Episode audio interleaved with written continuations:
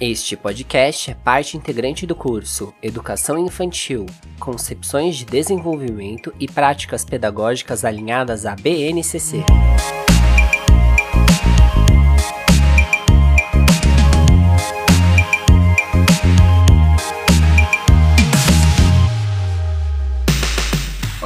cara professor, cara professora. Eu sou Angela de Paulo e estou acompanhando vocês no curso Educação Infantil, Concepções de Desenvolvimento e Práticas Pedagógicas alinhadas à BNCC.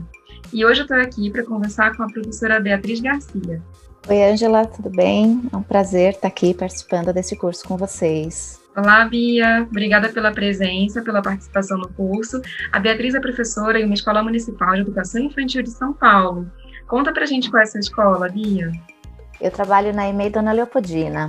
Então, e a EMEI Dona Leopoldina tem várias atividades interessantes, um projeto também bem coerente, bem significativo, que a Bia vai contar pra gente. E a proposta da nossa conversa é abordar a prática docente, como ela foi realizada nos cenários imprevisíveis nesse momento de pandemia causado pelo Covid-19. A gente sabe que ele afetou de forma significativa o planejamento e a prática de vários professores em todo o Brasil. E a Bia vai contar um pouco para gente como foi especificamente a prática na, na EMEI Dona Leopoldina. Para começar a nossa conversa, Bia, vamos começar falando sobre os principais desafios que você enfrentou na sua prática docente ao longo da pandemia, desde o ano de 2020. Então, começo, né, foi aquele susto para todo mundo, e uma das coisas que a gente tinha muito claro é que a gente não poderia perder o vínculo com as famílias, né, com as crianças, e que a gente precisava de alguma forma garantir que esse vínculo não fosse perdido.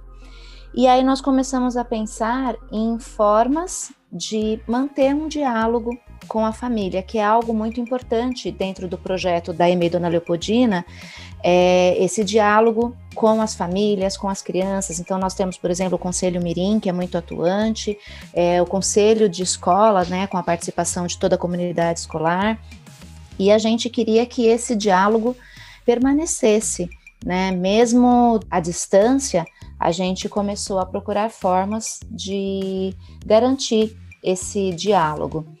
Muito bom, Bia. Acho que é uma, um ponto forte da escola, né? O vínculo com as famílias, o vínculo com as crianças. E que aspectos você considera fundamentais abordar com as crianças em um momento marcado por incertezas? Bom, nós temos três eixos é, na EMEI Dona Leopoldina, que são a arte, a brincadeira e a natureza.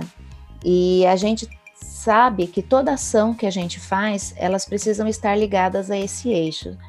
E para trabalhar né, esse sentimento de incerteza, a gente resolveu trabalhar também com os eixos, né, a partir deles, para que o trabalho feito à distância não fosse desconectado do projeto político-pedagógico da escola. Então, nós começamos a pensar em possibilidades que garantisse que esses eixos estariam sempre presentes. E a gente vê que, a partir da sua fala, né, que a conversa, o alinhamento da equipe é muito importante, né, para garantir também que esses eixos tenham um significado e um sentido na prática cotidiana da escola, né, Bia? Exatamente. Eu acho que foi um, um ganho muito grande que a gente teve é, nesse período de pandemia foi o fortalecimento da, do coletivo da EMEI, né? Porque na prática presencial a gente tem os momentos de coletivo, mas acaba que a gente trabalha muito mais dentro da sala de aula só com as crianças. E todo o trabalho que a gente desenvolveu ao longo da, da pandemia, ao longo desse período online, remoto, foi coletivamente. Então a gente teve muitas discussões sobre como tratar, quais os assuntos trazer. A, a, gente chegou à conclusão que a gente precisava também falar com as famílias, e aí a gente começou a conversar e trazer as formas de todos, né, as opiniões e discutir para que a gente conseguisse juntos fazer um trabalho de qualidade que atingisse e que atendesse as famílias e as crianças. Muito bom, Bia. E nesse sentido, de que modo você acha que os direitos de aprendizagem e desenvolvimento propostos pela BNCC podem ser garantidos em um cenário marcado pela imprevisibilidade? considerando a imprevisibilidade do retorno nas aulas presenciais, das interações, o contato diário com as crianças e os educadores, por exemplo? Eu acredito que é preciso tê-lo sempre em mente. Né? Eu acredito muito que quando os direitos de aprendizagem fazem parte das nossas concepções de infância, de educação infantil, de docência, eles estarão presentes em todas as ações que a gente propuser. Então, tendo isso como base, a gente consegue garantir esses direitos. Muito bom, é, o, é a observação dos direitos no dia a dia mesmo, né? na construção que é feita com a equipe, com as famílias.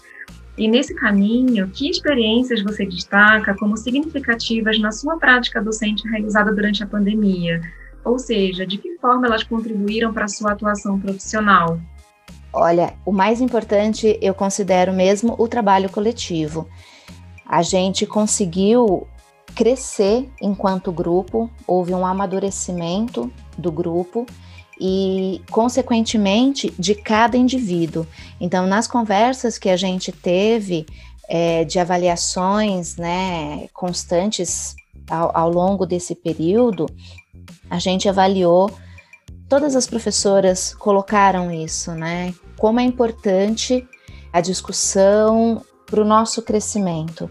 Né? Então, a partir do momento que a gente começa a discutir ali em grupo, a gente chega com uma ideia e vem o outro com a ideia dele, a, as coisas vão tomando forma, né, para se constituir a proposta. Eu acho que a proposta vai ficando mais rica do que se fosse apenas a minha ideia. Né? Então, esse trabalho de juntar, e aí eu chego com uma ideia de um jeito, e o uma professora falou outra coisa e eu falo assim: nossa, mas isso é muito mais interessante. Ou então, eu não tinha pensado nesse aspecto da minha ideia. Então, essa construção vai nos ajudando a crescer e a pensar que cada um pode trazer a sua contribuição e que cada contribuição nos ajuda enquanto indivíduos e enquanto coletivo. Ótimo, Bia. Acho que você trouxe questões fundamentais para o curso, destacando o planejamento, todas as adaptações que foram feitas ao longo da, da pandemia, que ainda têm sido realizadas, esse vínculo com a equipe, o vínculo com a família, todo o fortalecimento coletivo que você trouxe. Então, acho que foram contribuições muito importantes para o curso. É, obrigada pela participação e a gente se vê em breve ao longo do curso. Eu agradeço muito a oportunidade de poder falar um pouquinho sobre o nosso trabalho na EMEI e que vocês também tenham um ótimo curso.